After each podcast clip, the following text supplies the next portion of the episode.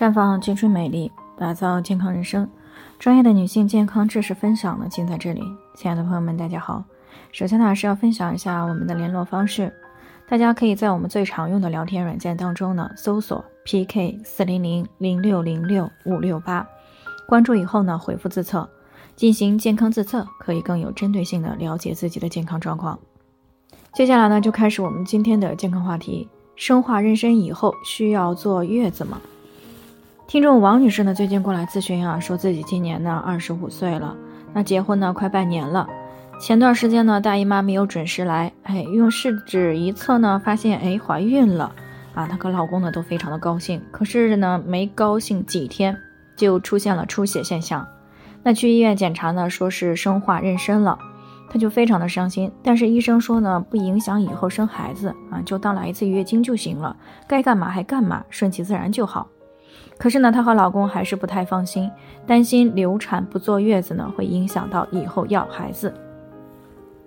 所以呢，在听到我们节目的时候呢，就过来咨询，想要知道这个生化妊娠以后真的不需要坐月子吗？王女士呢，其实她讲到的这个生化妊娠呢，在临床当中还是比较常见的。它是一种非常早期的妊娠的一个丢失状态，一般呢表现为规律的月经周期呢突然的推迟，那么在部分人当中呢可能会出现一些早孕反应，化验检查呢也只有血 hCG 的轻度的升高，并不能够从这个超声检查当中呢看到胎囊和胎心，如果不检查呢一般是不会发现的。那么至于这个造成生化妊娠的具体原因呢？虽然呢，这个目前呢还不是非常的明确，但是呢，大多数呢认为是与下面这几个方面是有关的啊。其中呢，最为常见的就是染色体的异常，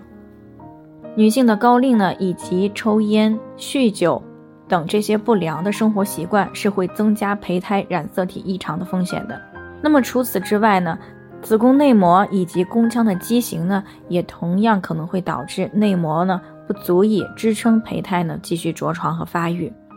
那当然了，男方如果精子的质量比较差，以及他的遗传物质的完整性有问题，那么都可能会影响到胚胎的质量和发育的情况。另外呢，也有研究发现，有一些这个精神因素啊。嗯，像这个工作劳累呀、精神紧张啊等这些负面的状态下呢，也会导致生化妊娠的发生和增加。那么生化妊娠以后到底需不需要坐月子呢？啊，在这个听到流产的这个词儿呢，很多女性呢都会产生恐惧。那不仅伤心没了胎儿呢，还担心影响到以后要孩子。但是这个事实上呢，在这个生化妊娠当中呢，受精卵呢是并没有着床的。所以呢，它对于子宫啊、气血呀、卵巢等方面呢，基本上没有什么影响，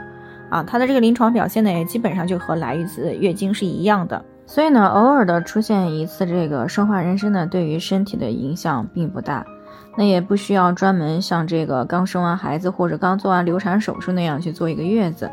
而且呢，理论上来讲呢，偶尔的一次生化妊娠呢，基本上是不影响下一次怀孕的。呃，恢复一次月经以后呢，就可以再接着备孕了。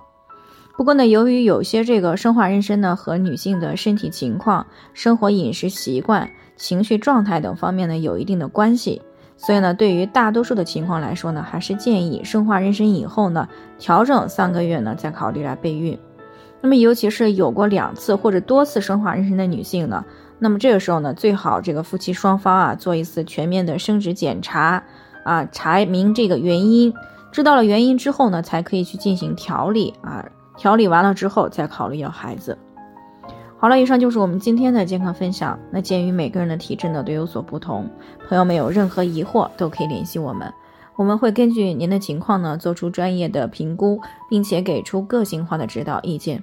最后还是希望大家都能够健康美丽常相伴。我们明天再见。